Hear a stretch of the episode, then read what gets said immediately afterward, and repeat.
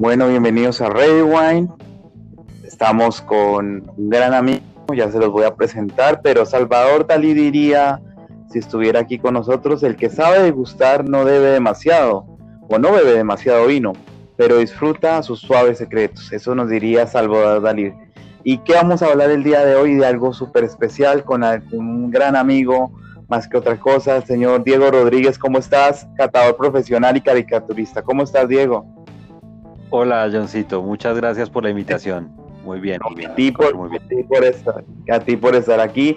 Y pues en el transcurso del día y pues esta semana hemos querido llegar a ustedes con algo súper interesante, los vinos orgánicos, vinos naturales, vinos biodinámicos y una nueva tendencia que ya nos va a hablar Diego. Diego, que bienvenido y por favor eh, ilústranos en este tema, por favor, gracias. Estimado John, muchas gracias a ti por la invitación. Por supuesto, esos tres conceptos de biodinámicos, em, vinos orgánicos y vinos naturales, sumamos una tendencia que son los vinos veganos. Eh, y hay que entender todo a partir de, del respeto eh, por, la, por la fruta, el respeto por la materia prima del vino que es la uva, con la menor intervención posible de elementos químicos en su, tanto en su cultivo como en su elaboración en la bodega.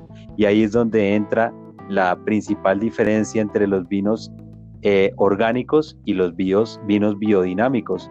Quería eh, comenzar haciendo una breve definición rápida. Claro Primero, los vinos biodinámicos se basan, se basan en un tipo de agricultura eh, biodinámica que en, la modernidad fue eh, determinada en sus principios por Rudolf Steiner, y, pero que para mí realmente viene mucho más atrás, desde que el hombre, primer, el hombre empezó a elaborar su propio alimento en, la actividad agrícola, ¿no? Ok. Y, y por ejemplo, las, las, antiguas eh, civilizaciones como la azteca en América eh, ya eh, determinaban una relación directa entre los astros, por ejemplo, y la producción de sus alimentos. ¿no? Ahí ya arrancamos de que esto no es algo nuevo, pero que sí empezó a, ganar mucha más, em, digamos, mucho más espacio en, mientras más va creciendo la población mundial y mientras va habiendo más globalización y las personas se van preocupando mucho más por qué es lo que consumen y cuáles son, eh, cuál es el origen y los ingredientes o los procesos mediante los que se elaboran los alimentos que llevamos a la mesa. Latinoamérica se caracteriza mucho por esto y a mí me gusta porque, porque Latinoamérica porque pues, los que nos estén escuchando por eh, diferentes plataformas como Spotify, Google Podcast o otras, el tema latinoamericano, hay un librito pequeño que para final de año es, llamado el Almanaque Bis Bristol, que se da para todos los países de Latinoamérica, y ahí se encuentran esas fases lunares y lo que los abuelos te daban para poder sembrar el momento. Eh, eh, es importante para la biodinámica y para el tema orgánico también, eh, mi estimado Diego. Principalmente para la biodinámica. se trata primero del origen de todos los ingredientes, de cómo se trabaja o cómo se concibe el viñedo y la finca como un todo, entre el hombre, el entorno natural, el origen, por ejemplo, de los, de los abonos, ¿sí? Eh, que sean todos a partir de guano, por ejemplo, de, estiércol de animal y de dónde proviene ese animal, cómo fue alimentado, por ejemplo, hasta llegar a tener en cuenta las fases y las fases de los y los y, todos los astros, donde se mezcla la astrología y la astronomía con la agronomía. Eh, como por ejemplo tú contabas, a veces se tienen en cuenta que las abuelas en qué, en qué fase lunar se cortaban el cabello y que realmente desde, desde la misma producción o elaboración de los vinos y cada fase del viñedo y cada fase en la bodega, hasta la misma cata reaccionan diferente de acuerdo a las fases lunares, por ejemplo. Ese, bueno, ahí ya hablando del tema orgánico biodinámico, prácticamente me explicaste muy bien, fácilmente el tema biodinámico y orgánico. Eh, aquí, ajá, aquí el tema natural, ese vino natural, ¿cómo lo podríamos representar fácilmente como para que nuestros oyentes nos, nos entiendan fácilmente. Mira que, mira que si yo lo pusiera en un orden arrancaría con los vinos orgánicos, sí. porque son mucho más flexibles en su, en su elaboración, ¿no? Puedes tener el viñedo trabajado inclusive de manera biodinámica, pero cuando llegas a la bodega puedes tener una intervención de origen eh, tratado, como por ejemplo las levaduras. Las levaduras, en el caso de los vinos orgánicos, pueden ser elaboradas o creadas en, en un laboratorio para que siempre tengas el mismo producto y lo puedes controlar más fácil en la fermentación.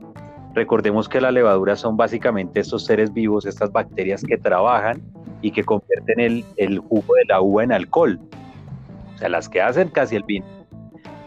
En el caso de los biodinámicos, tienen que ser, por ejemplo, levaduras eh, nativas, levaduras indígenas, o sea, las que están tanto en la uva como en el, en el lugar donde se realiza la fermentación, en la bodega o en la cava. Eh, y llegas a un extremo en el caso de los vinos naturales, donde en los biodinámicos y en los vinos, en los vinos biodinámicos y en los vinos eh, orgánicos puedes utilizar todavía sulfitos. Los sulfitos son estos, este ingrediente químico que está probado, es el único agente químico que está probado para agregarle al vino, por, supuesto para que se preserve y se pueda comercializar, o sea, es un, preservante de origen químico cuya base eh, en, el, compuesto es el azufre, que es el, el, culpable, el famoso culpable de la resaca del vino, eh, y los sulfitos, que es el sulfuroso, tienen como elemento base el, azufre. En el caso de los vinos orgánicos se usa de una manera muy baja, en el caso de los biodinámicos se utiliza muy poquito, pero en el caso de los vinos naturales eh, no se pueden utilizar los sulfitos, así que aquí hay que decir que los vinos naturales son los menos comunes, pueden ser un poco costosos y además se van a conseguir solamente a nivel local y van a ser destinados al consumo local donde se dado que tienen una vida útil muy corta porque no tienen este preservante de origen químico. Ese, ese cuarto elemento y ese, ese cuarto paso que es el que nos vas a explicar de hoy, ¿cuál sería que, que tú me comentaste al inicio? Tras bambalinas, como hablamos, eh, ese, de, ese cuarto hito. Me hablaste ¿Te refieres a los veganos? Exactamente. ¿Qué me puedes hablar de, de esa tendencia? Bueno, hay una tendencia hacia, hacia no consumir eh, productos de origen animal y donde solamente intervengan de pronto microorganismos de manera natural y, y, biológica, pero eh, digamos que eh, estos vinos, esta tendencia, la diferencia radica, por ejemplo, en que un vino biodinámico no podría ser a la vez vegano si en su elaboración, en su, en su cultivo en el viñedo, se trabaja con caballos, por ejemplo. Ok. Eh, eh, ahí ya vi uso. Y hay un proceso importantísimo en la elaboración, en el acabado de los que es la clarificación. Y hay un proceso, la clarificación es básicamente retirar al final eh, todos los, sedimentos, los sólidos, así, y, limpiar el vino y hay una, un proceso clásico y tradicional que algunas bodegas todavía lo usan, sobre todo en Europa, que es la clara de huevo, que se adhiere a esos sólidos y luego por decantación, por separación de sólidos y líquidos, pues eh, la clara de huevo se adhiere a los sólidos y deja limpio el vino. Eso ya no sería un vino, no podría ser un vino vegano, porque la, la clara de huevo es de origen animal, que se utiliza sobre todo la bentonita, que es una especie de arcilla eh, eh, que se adhiere a esos sedimentos y te hace la clarificación, pero sin uso de origen de un elemento de origen animal. Ahí no, ahí, ahí como, como, como, como me explicas, sería como la gran diferencia. Por ejemplo, si yo ya tuviera un vino biodinámico eh, para tendencia vegana, no necesariamente tiene que ser natural, ¿no? O tendría que ser natural para ser vegano.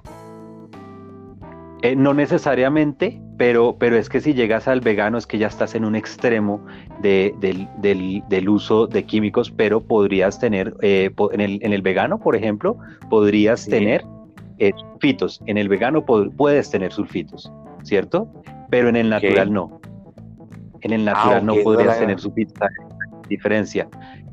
claro, mira, yo, yo, yo quiero explicarte algo y es que entre más extremos sean, va a haber más respeto por la uva, pero también van a haber riesgos que al asumirlos, pues eso tiene un gran, eh, digamos, tiene un gran mérito y es algo de admiración por estas personas que se arriesgan a hacer los vinos lo más naturales posible, los menos intervenidos posibles, pero también pues al no tener esos agentes químicos en algunos casos y o el uso que yo te contaba de las de las mismas levaduras eh, hechas en laboratorio, pues pues ya inciden unos riesgos que te pueden llevar hasta perder toda la producción. En, el mercado, digamos, uno a pie y llega al market o al supermercado, cadenas, gran superficie. Eh, ¿Cómo podría yo distinguir de pronto eh, vino biodinámico, orgánico, natural o inclusive vegano? Eh, ¿Tienes alguna recomendación? Pues mira, ya hay algunos, aunque no oficialmente existen algunas certificaciones que se indican en la misma etiqueta. El más común de encontrar son los vinos orgánicos. Por ejemplo, en el mercado eh, hay bodegas grandes que ya tienen esas certificaciones, como es el caso de Finca Las Moras, que pertenece al grupo Peñaflor, que es gigante, es un monstruo de, Argentina, del sur del continente, y Finca Las Moras tiene un vino eh, eh, hecho orgánico y certificado como orgánico en Argentina, ¿no? Por ejemplo. ya de pronto, en una, era mucho más, con un precio un poquito más alto, en el mercado puedes encontrar un representante increíble de, la biodinámica que es Chadwick. Obviamente la biodinámica eh, eh, eleva los costos, así que va a ser vino lo más costoso. ¿Me puedes volver a repetir, eh, ¿me puedes volver a repetir ese vino, mi estimado amigo? ¿Cómo, ¿cómo se llama? Chadwick. Chadwick. Chadwick. Chadwick. Perfecto. Chadwick de, de Chile. Pero si ya llegas todavía a un nivel mucho más alto, obviamente un poco menos asequible para nuestros, nuestros bolsillos, pues encuentras las grandes nombres a nivel mundial en Francia, por ejemplo, como biodinámico, representante biodinámico muy clásico es la Romani Conti. ¿no? La Romani Conti es súper clásico de, Francia, ¿no? Pero si te vas a, si te vas a, a España, un ejemplo grandísimo es Vega Sicilia.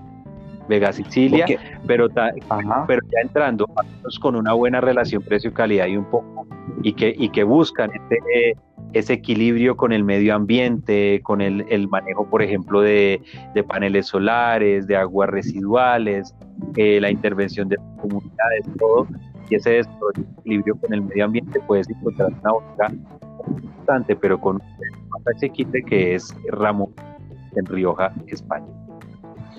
Qué bueno. Mira, yo, yo estudiando un poquito sobre el tema, que, es un tema bastante arduo, digamos, en el tema de, sabores y aromas, eh, ¿podría haber alguna variación, eh, Diego? O, digamos, no necesariamente cambiaría.